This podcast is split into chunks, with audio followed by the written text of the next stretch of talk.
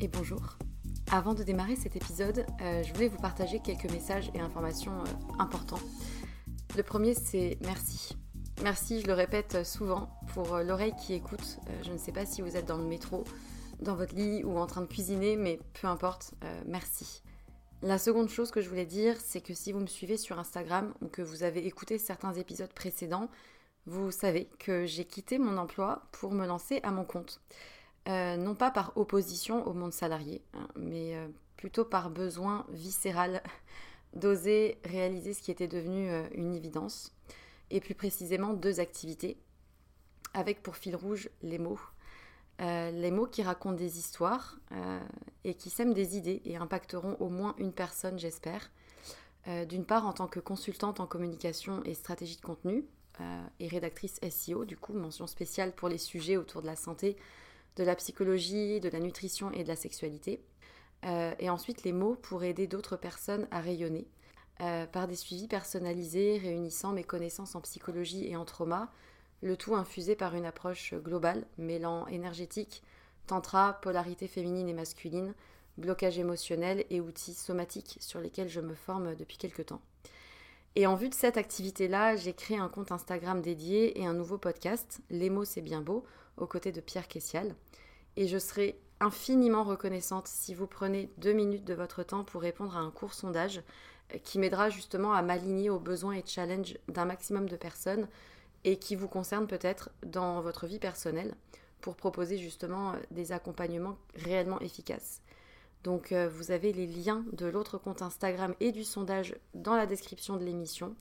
Donc merci infiniment si vous prenez ces deux petites minutes pour, pour y répondre. Et pour terminer ce message, j'aimerais juste euh, vous dire une phrase qui, euh, qui réunit un peu tout, toute l'idée et tout ce qui m'anime. Euh, raconter une histoire, c'est surtout raconter celle de quelqu'un qui a besoin de l'entendre et qui sera galvanisé par l'énergie perçue à travers ces mots-là. Voilà, je crois que c'est un, bon résumé du fil rouge de ce vers quoi je vais et ce qui m'anime. C'est tout pour moi et du coup, bonne écoute.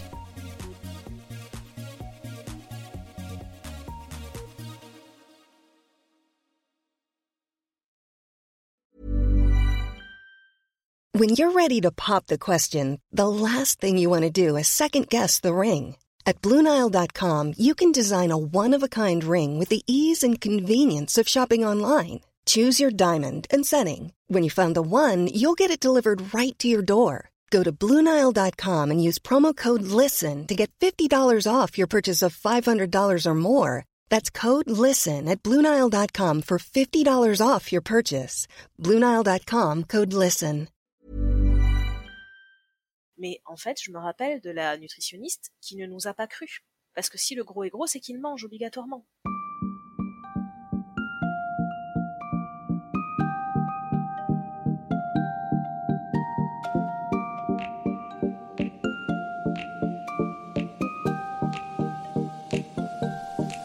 Bonjour et bienvenue sur Sois sage et parle fort. Mets-toi à l'aise, tu vas voir, on est bien. Sois sage et parle fort est le podcast pour oser, se changer, ne pas se conformer, se cultiver, s'interroger. Toi qui m'écoutes, tu m'inspires.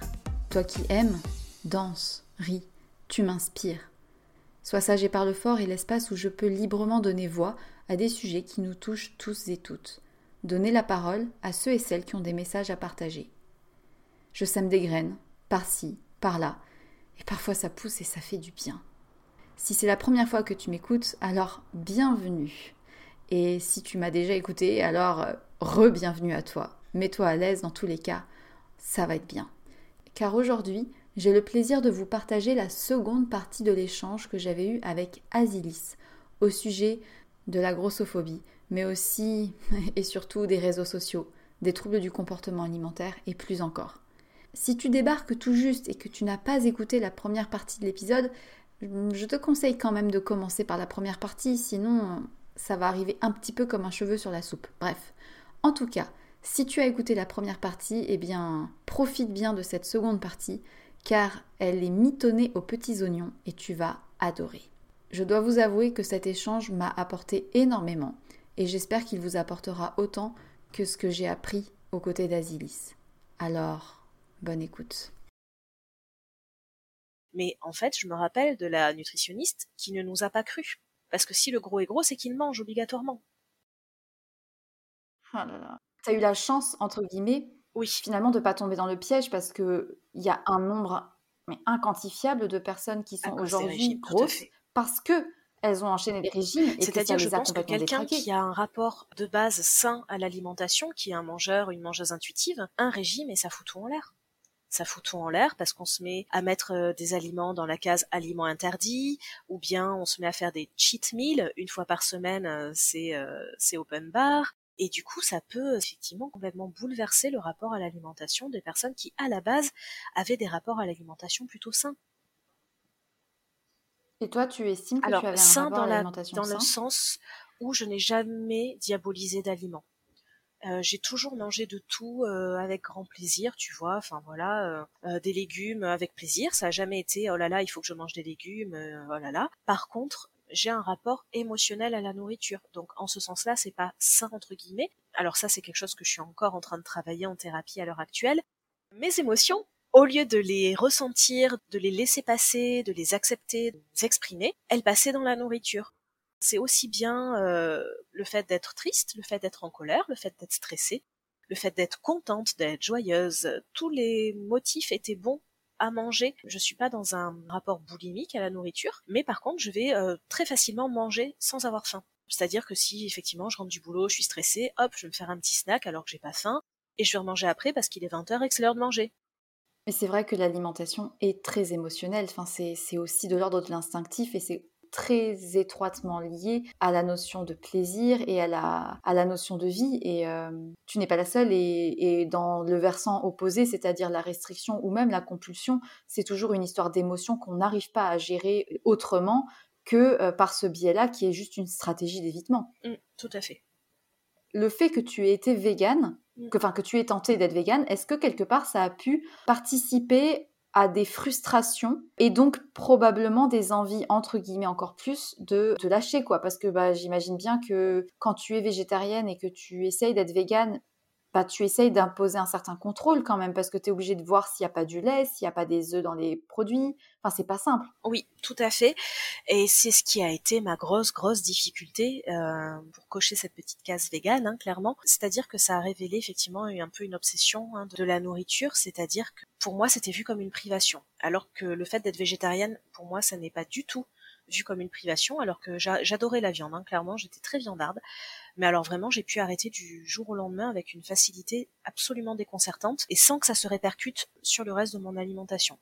Par contre, quand j'ai tenté de faire la même chose avec le véganisme, c'est-à-dire donc de supprimer les produits laitiers, le sacro-saint fromage, euh, les œufs, etc., là, ça n'a pas été la même limonade. Hein, c'est-à-dire que ces aliments sont devenus des obsessions. Les alternatives que j'ai testées n'étaient euh, pas franchement extrêmement satisfaisantes et surtout la, le volet social était ingérable.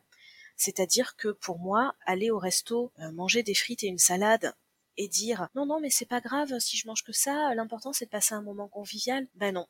En fait, quand je voyais qu'il existait un plat végétarien qui contenait du fromage, c'était horrible pour moi de m'en priver parce que je savais mmh. que je passais à côté de quelque chose qui m'aurait régalé. Du coup, ça générait énormément de frustration. Et du coup, il t'arrivait de craquer et de culpabiliser par rapport au fait que tu remplissais plus la case ou est-ce qu'il y avait vraiment une vraie sensibilité face à la, comment consommation de fromage pour des raisons éthiques ou environnementales? La sensibilité, je l'ai toujours, mais effectivement, euh, effectivement, ça ne m'a pas empêché de craquer et effectivement de beaucoup culpabiliser, évidemment. Du coup, maintenant, tu manges du fromage et des œufs. Oui, oui, oui. Alors, euh, pas à tous les repas, euh, voilà. Mais effectivement, moi, ce qui m'a permis euh, de regagner de la sérénité, ça a été de m'enlever cette étiquette végane. Donc, je commence tout doucement à en parler sur les réseaux sociaux parce que bah, clairement la communauté végane n'est pas la plus tendre qui soit euh, face aux gens qui reviennent un peu en arrière. Donc j'avoue que j'ai tenté au maximum de me protéger des réactions. Alors après, il se trouve que je dois avoir une communauté euh, qui est vraiment peuplée de petits bisounours adorables parce que j'ai jamais eu de réaction négative. Quand j'ouvre la parole là-dessus sur mon compte Instagram, je reçois énormément de messages de personnes qui me disent qu'ils sont dans le même cas que moi pour euh, les mêmes raisons ou pour d'autres types de raisons, que ça soit pour des raisons de troubles du comportement alimentaire, que ça soit pour des raisons de santé parce qu'il y a des personnes qui ont des pathologies intestinales, gastriques, qui font que par exemple euh, manger trop de céréales ou de légumineuses, ça les rend malades comme pas permis, ou même pour des personnes qui euh, n'osent pas s'affirmer Euh, moi, je suis désolée, mais c'est aussi pour moi une raison qui est valable à un moment donné. Tu vois, dans un contexte d'un repas au travail, par exemple, de pas vouloir attirer l'attention sur soi et de juste switcher sur l'option végétarienne et de pas demander si c'est possible d'avoir quelque chose de vegan. Parce que moi aussi j'ai pu être jugeante, hein. moi aussi j'ai pu dire oh, ça va, c'est facile en fait à faire, hein. il suffit de le dire, il suffit de, il y a que ça, il y a machin, et en fait c'est vraiment pas si simple. Et quand j'ouvre la parole là-dessus sur mon compte Instagram, je reçois vraiment plein de messages de personnes qui sont comme moi, qui ont eu les mêmes difficultés et qui n'osent pas en parler aussi.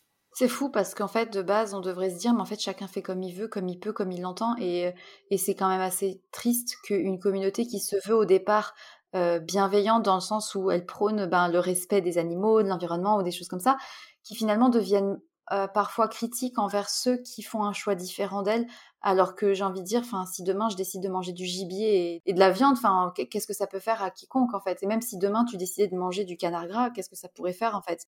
Et c'est dingue comme les étiquettes et le poids des réseaux sociaux peut être puissant, mais le côté aussi social, même au travail, c'est assez impactant parce que tu as toujours peur de passer pour la personne chiante entre guillemets de dire ah oui mais là je peux pas parce que nanani est-ce que vous pouvez enlever ça? Est-ce que vous pouvez faire ça différemment que machin?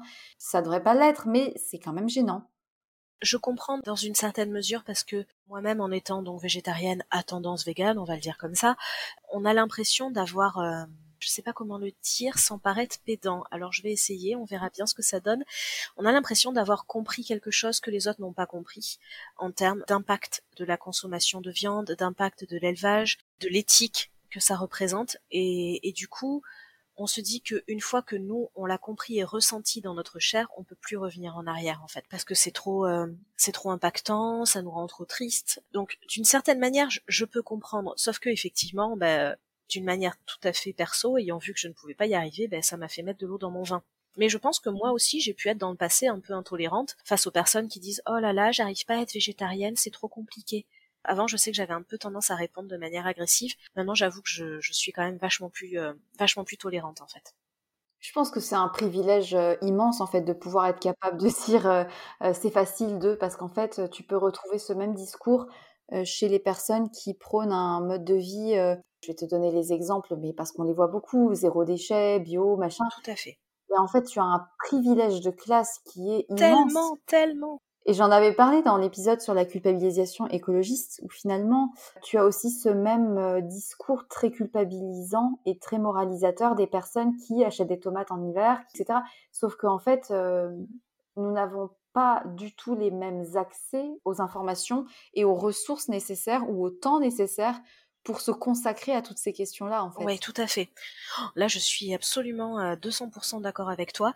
Et par contre, je trouve que ça, c'est des notions qui ont du mal à passer dans un milieu un peu grand public qui n'a pas déconstruit ces notions un peu de privilèges là. C'est des notions qui sont pas forcément euh, évidentes. Alors, on en parle de plus en plus hein, sur les réseaux sociaux, donc je pense que ça se ça se démocratise un peu. Mais effectivement, ouais, je pense que ça nécessite euh, d'avoir euh, soi-même quelques ressources en termes de connaissances sociologiques, d'appétence pour ce genre de recherche, etc. Et effectivement, moi, je vois que quand je dis non mais en fait, être vegan, c'est un privilège, tout le monde n'y a pas accès, euh, j'ai des, des, réponses très terre à terre de personnes qui me disent bah si c'est hyper simple euh, ça prend pas plus de temps de cuisiner vegan euh, si tu sais pas cuisiner tu ouvres une boîte de pois chiches et puis voilà c'est simple c'est simple. Mais je vois bien que bah, des fois oui on n'arrive pas à passer euh, l'étape du dessus à se dire non non mais en fait c'est pas de ça que je parle. Je parle pas du pratico-pratique. Je parle de la charge mentale. Je parle euh, d'avoir juste l'espace mental de pouvoir se questionner là-dessus quoi tout simplement. C'est ça. Et en fait, je pense que c'est pour ça qu'on parle vraiment de privilège, c'est que et j'en suis revenue aussi, c'est que je pense que on passe aussi par cette étape où on se dit non mais c'est facile, manger des fruits et légumes tous les jours c'est facile. Bah, non en fait, il y a des gens qui n'ont jamais été sensibilisés à toutes ces questions-là et pour qui ça passe mais à 10 000 et pour qui la seule question importante ça va être est-ce que je vais terminer le mois?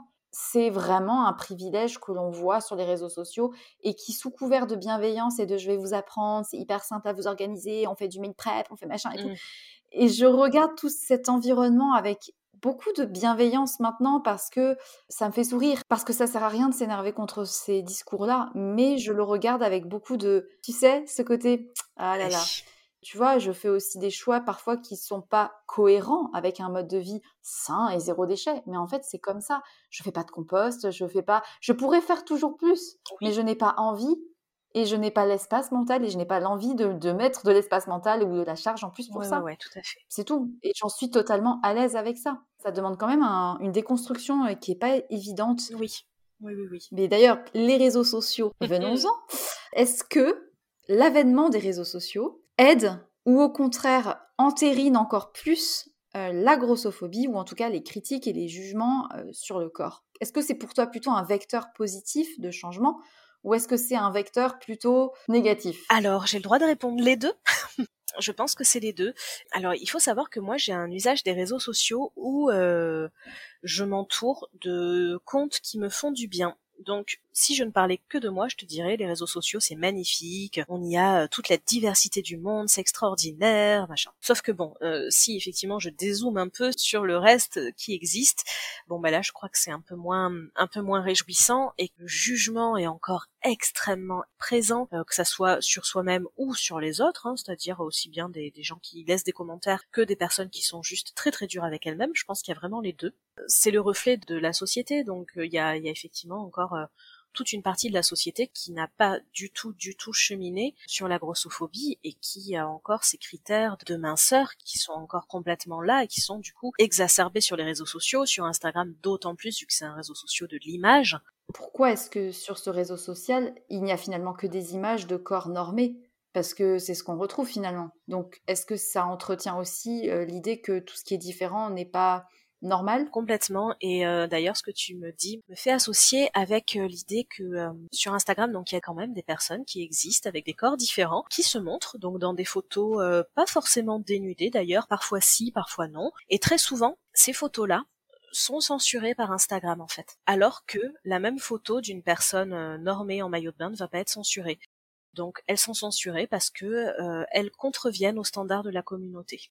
Ça veut dire que c'est Instagram qui bloque ou est-ce que ça veut dire que c'est des gens qui ont bloqué? Je pense que c'est des gens qui signalent en fait. Donc il y a des gens profondément grossophobes qui passent leur temps probablement à signaler des photos qui leur paraissent euh, de personnes euh, qui, ne, qui, qui, voilà, qui considèrent que ça ne mérite pas d'exister. quoi. Tout à fait. Alors que dans le même temps, Instagram laisse visible euh, des publications extrêmement sexualisées, alors de corps très très très normés, des publications euh, très sexistes, extrêmement sexualisées, euh, limite porno, hein, clairement. Et ça, ça reste en ligne, voilà. Alors que des corps différents, des gros plans sur de la cellulite, sur des bourrelets, des choses comme ça, bah ça c'est euh, ça c'est censuré. Ben oui et non parce qu'en même temps il y a aussi toute une espèce de mode depuis quelques, enfin mode c'est pas le terme, mais depuis plusieurs mois il y a de plus en plus de photographies, d'images, de contenus qui mentionnent le hashtag body positive ou on veut du vrai ou ce genre de truc en prétendant être c'est assez paradoxal parce que en montrant des corps soi-disant hors normes comme étant devoir être la norme, enfin en disant c'est comme ça qu'on est en vrai les femmes, en véhiculant ça, quel est l'impact selon toi? Est-ce que ça justement ça met encore plus l'accent sur la différence ou est-ce que c'est bienveillant? Est-ce que c'est positif? Est-ce que ça a un impact réel? J'arrive pas trop à, savoir parce que tu vois, souvent, le côté body positive, si tu leur dis ouais, non, mais non, euh, la nana là, elle est, enfin, elle est mince, elle a rien de hors norme, et ils vont te répondre ouais, mais en fait, c'est pas une question de poids le body positive, c'est une histoire à l'intérieur de comment tu te sens et comment. Et tu vois, je suis assez mitigée parce que du coup, je me dis c'est dommage parce qu'au départ, le mouvement body positive, c'était un mouvement qui était pour euh, défendre une minorité et ça a été vraiment galvaudé, du oh coup, je sais pas. Ouais, c'est un très vaste sujet. Effectivement, comme tu dis, le terme body positive a complètement été vidé de sa substance. Quand j'en parle un peu autour de moi, j'aime bien revenir sur l'histoire. Il faut savoir qu'avant de parler de body positive, on parlait historiquement de fat acceptance. Le fat acceptance, c'est un mouvement euh, social qui est né aux États-Unis dans la fin des années 70, qui a été créé par des personnes grosses et racisées pour réclamer un meilleur traitement des personnes grosses et plus de visibilité. Ce mouvement, il a été remis euh, au goût du jour à la fin des années 90 pour les mêmes raisons, essayer de diminuer les discriminations faites aux corps euh, différents et euh, amener plus de visibilité sur ces corps-là qui étaient complètement invisibles des médias mainstream à l'époque. On est parti de là, et là on arrive à un body positif qui est devenu du marketing, tout simplement. C'est un argument qui est utilisé par des marques, par exemple, qui se disent euh, body positive, qui se disent inclusives, alors qu'elles vont jusqu'au 42, bon bref, parce qu'elles postent une photo euh, où on voit un brin de cellulite, où on voit un petit poil d'aisselle. Enfin, il faut vraiment avoir en tête que le body positive, c'est pas un mouvement pour lutter contre les complexes. Le body positive, c'est un mouvement qui avait pour but de combattre la grossophobie. Donc la grossophobie, on en parlait tout à l'heure, c'est celle qui laisse les gens sur le carreau au niveau de l'emploi, au niveau des soins. On ne parle pas de complexe. Donc c'est pourquoi je suis souvent euh, jugée radicale, mais oui, moi ça me gêne de voir les personnes minces s'approprier ce hashtag. Alors après je suis d'accord, tout le monde peut avoir des complexes, quelle que soit notre apparence, et oui, ces complexes peuvent réellement nous pourrir la vie. Ça, j'en suis absolument euh, persuadée, je ne le nie pas. Par contre, le body positive, c'est pas ça. En fait, c'est la reprise d'un terme qui appartient et qui appartenait à un mouvement voilà, vraiment militant. Et c'est utiliser ce hashtag ou ce mot, c'est quelque part s'accaparer une cause Tout à fait. qui n'a rien à voir avec ce qu'on essaye de dire parce que, euh, genre, euh, j'accepte mes complexes, ça pourrait être appelé amour de soi. Complètement. Et d'ailleurs, on le voit bien euh, dans le, la petite loupe de recherche sur Instagram de taper le hashtag body positive et de regarder les dernières publications. Et on verra qu'on va voir 90% de corps normés. Enfin, ou disons des corps, on va dire, qui sortent du 36, mais qui vont pas au-delà du 44. Ah non, clairement pas, voire pas au-delà du 40, hein, des fois, hein, vraiment. euh. Donc, encore une fois, les personnes grosses se retrouvent invisibilisées du mouvement qu'elles ont créé. Donc, c'est quand même pas de bol. Moi, je commence euh, à un peu... euh, hein, faire le deuil, on va dire, de ce hashtag en tout cas, de lui préférer bah, le hashtag euh, fat acceptance, fat positivity par exemple, ou éventuellement body neutrality. Body neutrality, je l'aime bien parce qu'il nous libère un peu d'une injonction à aimer notre corps. Parce que le body positive, quand on rajoute positive à un mot, bon bah ça peut aussi un peu être vu comme une injonction à nous aimer. Je crois que c'est pas le but. C'est revendiquer le fait d'exister. Mais s'aimer n'est pas obligatoire, en fait, clairement. On veut juste exister, euh, on veut juste avoir accès aux soins, avoir accès à l'emploi. Et euh, si on peut s'aimer, c'est cool. Si on n'en est pas là, c'est ok aussi. Body neutrality, ça me plaît bien, parce qu'en fait, ça rappelle aussi euh, que oui, on a besoin de cette visibilité-là, mais en même temps, on n'est pas que des corps. Et tu vois, c'est hyper intéressant ce que tu dis sur le côté body positif, de rajouter positif, c'est quand même dur de rendre normal ou logique de s'aimer et de s'accepter, et comme si c'était un cheminement qu'on devait tous faire et auquel on devait tous aboutir, sauf qu'en fait, le droit à être respecté ne devrait pas dépendre de son amour propre pour son corps. Et sans même parler d'amour et d'éloge de son corps, genre je m'aime et j'ai appris à m'accepter, tout machin, ça enlève en rien le fait que, que l'on fasse un 32, un 46, un 59, non ça n'existe pas, un 58, on n'a pas à être mal jugé et à être irrespecté et à être discriminé parce que ça n'a aucun rapport. Et c'est vrai que je vois énormément de comptes d'influenceuses qui, sous couvert d'acceptation et de prôner un, un, mode de vie, d'amour de soi, machin, qui euh, respire la santé, le bien-être et les papillons, s'accaparent des hashtags qui au départ appartenaient à une cause où c'était des personnes qui n'avaient pas accès à 1% de ce qu'elles ont comme privilège. Ne serait-ce que de pouvoir s'habiller dans des magasins. De, et du coup, on parle certes d'une partie de la population qui est quand même minime, effectivement. Des personnes vraiment en situation d'obésité, il y en a quand même un pourcentage plutôt minime par rapport à la population globale. Mais c'est dommage de s'accaparer un mouvement et d'en faire quelque chose effectivement de marketing parce que ça vend très bien l'acceptation du corps, l'acceptation de soi. Et puis maintenant, tu as tout un, un truc autour aussi de l'alimentation intuitive, etc., qui s'y mêle. Enfin, c'est compliqué, je trouve, d'y voir clair. Et les réseaux sociaux sont quand même euh, assez parlants des idées qui sont véhiculées par la société. Je pense que c'est quand même une transcription directe, plus ou moins, voilà, de ce que la société oui, oui. Euh, prône. Complètement. Alors, heureusement, euh, dans toute ce, cette diversité de représentation au niveau du body positive, il y a quelques comptes qui, à mon sens, sont vraiment euh, à suivre. Donc, en anglais, il y a Body Posy Panda. C'est donc Megan qui a eu euh, un parcours d'anorexie et qui a regagné du poids et qui parle très très très très bien du vrai body posy. C'est quelqu'un que j'aime beaucoup beaucoup suivre, qui parle aussi beaucoup de santé mentale, qui a écrit aussi un bouquin qui est très intéressant. Et en français, j'aime beaucoup les contes de gras politique, tu en as parlé dans ton introduction, de corps gros et de corps cool, euh, qui sont donc des personnes concernées, qui partagent aussi bien des vignettes un peu euh, personnelles que du contenu vraiment beaucoup plus euh, politisé et engagé. Et je trouve que voilà, de suivre ces comptes-là, ça permet peut-être de mieux comprendre, d'aller encore plus loin que là les échanges qu'on a eus pour se rendre compte, voilà, de ce que c'est d'être une personne grosse sur les réseaux aussi. Des chouettes comptes, du bon contenu. Peut-être que le conseil, ça serait ça, ça serait vraiment de d'éviter les comptes. Enfin, comment on pourrait dire euh, Est-ce qu'il faut éviter les contenus qui prônent du body positive alors qu'ils ne le sont pas? Alors, je sais pas s'il faut les éviter, mais en tout cas, il faut pas être dupe, je dirais. Donc, peut-être euh, continuer à les suivre s'ils nous font du bien sur d'autres aspects, mais en gardant un peu euh, dans un coin de notre tête cet esprit critique que quand on voit euh, le hashtag bodyposy sur sur une minette en maillot de bain qui fait du 36, on peut se dire bon, ça me plaît pas, mais tant pis. Bah du coup, euh, dans la même continuité des réseaux sociaux, comme tu es dans le milieu food, est-ce que euh, ce milieu-là est d'autant plus vecteur d'injonction? Est-ce qu'il y a des déviances en matière rapport corps-alimentation? Parce que dans le monde de la création de contenu culinaire, on retrouve quand même aussi ces mêmes personnes un petit peu privilégiées qui prônent euh, des modes de vie quand même assez privilégiés pour des personnes privilégiées, du coup, qu'est-ce que tu en penses euh, de ce sujet-là? Alors, bah, ça rejoint un peu ce qu'on se disait dans le sens où Instagram, c'est vraiment euh, notre société euh, qui s'y exprime. Donc, du coup, évidemment, on va retrouver ce type de contenu. Après, moi, clairement, je le fuis pour mon propre bien.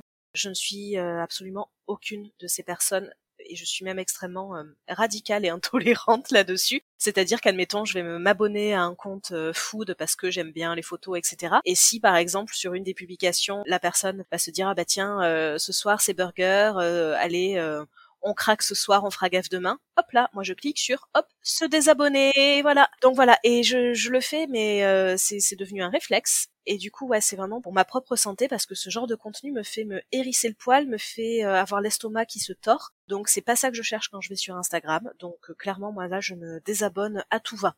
Mmh, non mais t'as bien raison, ça c'est, je fais régulièrement un tri sur le mien aussi pour est-ce qu'elle m'apporte quelque chose, elle? Non. Oui, voilà, c'est ça. Est-ce que ça me fait du bien? Est-ce que ça me fait me sentir bien? Parce que me faire du bien, je sais pas. Ou alors on peut le prendre le contre-pied. Est-ce que ça me fait me sentir mal? Est-ce que ça me fait me sentir pas à la hauteur?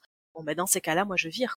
Ou est-ce que cette personne-là véhicule des idées avec lesquelles je suis pas d'accord? Bah dans ces cas-là, pouf. Est-ce que toi, actuellement, tu es dans une démarche ou en tout cas tu penses essayer de euh, changer le regard porté sur les personnes grosses? Si oui, éventuellement nous donner des pistes sur quels seraient selon toi les moyens pour que ce regard change? Je sais pas si, si je contribue à ça. J'ai pas forcément l'impression d'y contribuer parce que bon effectivement quand je fais des posts qui sont relatifs à mon image, à mon rapport, à mon corps, à la grossophobie, etc. Les retours que j'ai ils sont à 99% euh, positifs. J'ai quelques euh, vieux gars qui viennent commenter en disant que euh, j'ai qu'à aller crever, etc. Mais je supprime et je bloque et c'est vite fait quoi. Mais c'est des gens qui ne me suivaient pas avant, qui sont venus là par le biais des hashtags je pense. Bon voilà, je pense qu'il y a vraiment des gens qui sont vraiment sur Instagram, juste ils passent leur temps à aller sur des hashtags euh, qui les énervent et à être désagréables avec les gens. Là où j'ai peut-être plus d'impact, c'est sur la manière dont les gens se voient eux-mêmes. C'est-à-dire que quand je fais ce type de post où je parle de mon rapport à mon corps, j'ai beaucoup de partages, que ça soit en commentaire ou en message, de gens que ça a touché personnellement, mais sur leur vécu à eux avec leur propre corps, que ça soit des personnes grosses ou pas.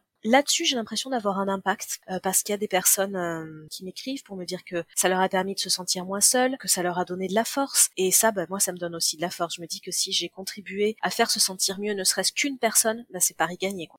Ben, moi, en tout cas, euh, tes posts et tes photographies m'ont juste. Enfin, si jamais on nous écoute, allez voir les photographies de d'Asilis parce que vraiment, tu es trop trop belle dessus. Les photos sont vraiment. c'est une très belle série que tu avais fait, donc j'adore. Merci.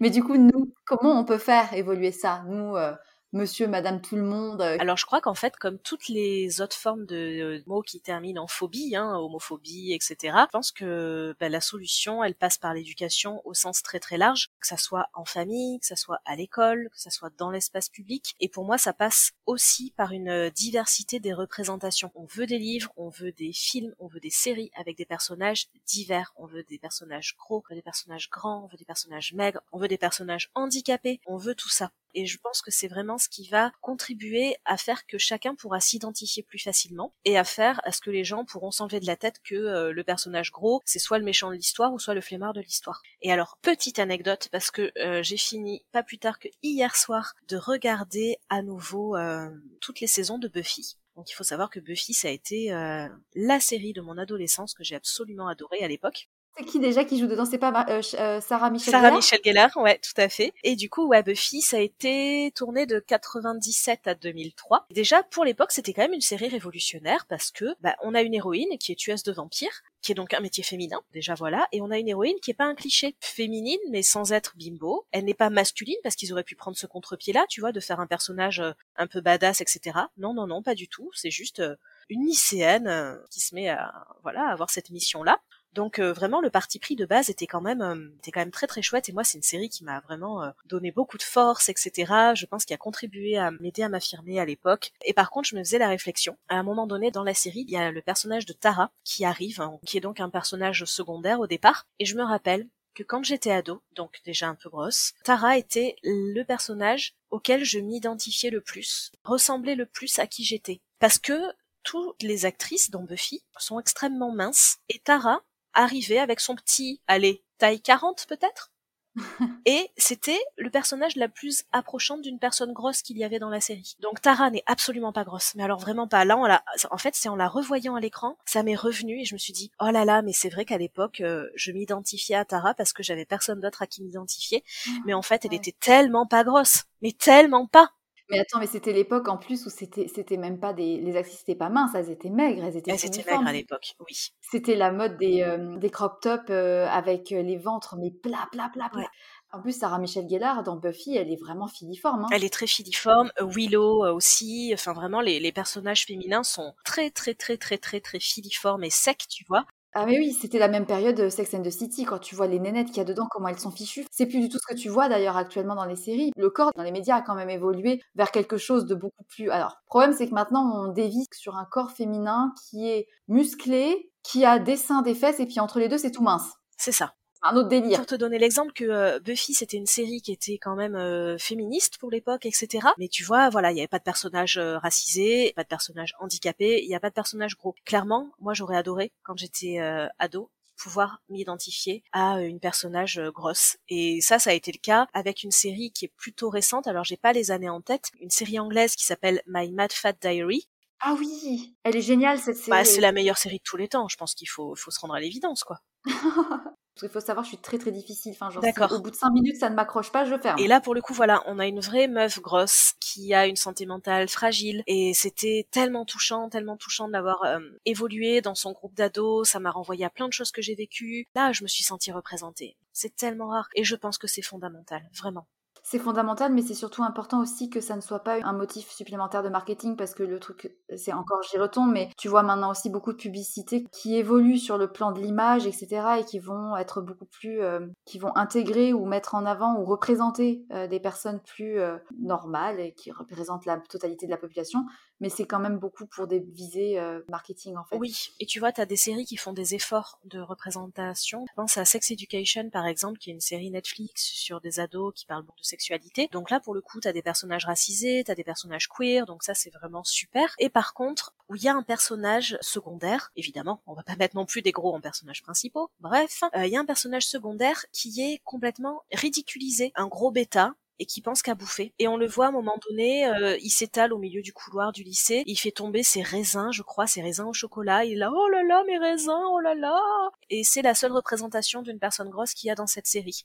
Tu sais, ça me fait penser à, un truc, c'est que en même temps, on a intériorisé aussi beaucoup que c'était drôle le gros qui se rétame, tu vois. Donc en fait, c'est hyper dur de faire changer quelque chose. Enfin, parce que pour le producteur de film, c'est du rire facile parce qu'il sait que ça va marcher. Comment tu fais pour changer un truc inconscient, collectif, intériorisé à ce point? Et en plus de ça, imagine, tu fais la même chose avec une anorexique euh, que tu fais tomber euh, dans le couloir en disant Ah non, mince, mince, j'ai perdu mon papier avec la liste des calories. Oh non, tu vois, ce serait pas. Enfin, genre, les gens ils réagiraient en mode euh, Pas sûr que le truc serait aussi drôle, tu vois. Je schématise parce qu'en fait, c'est complètement faux aussi. Ça serait intéressant de faire un, une contre-série où toutes les stéréotypes habituellement euh, observés soient inversés. Tu vois ce que je veux dire?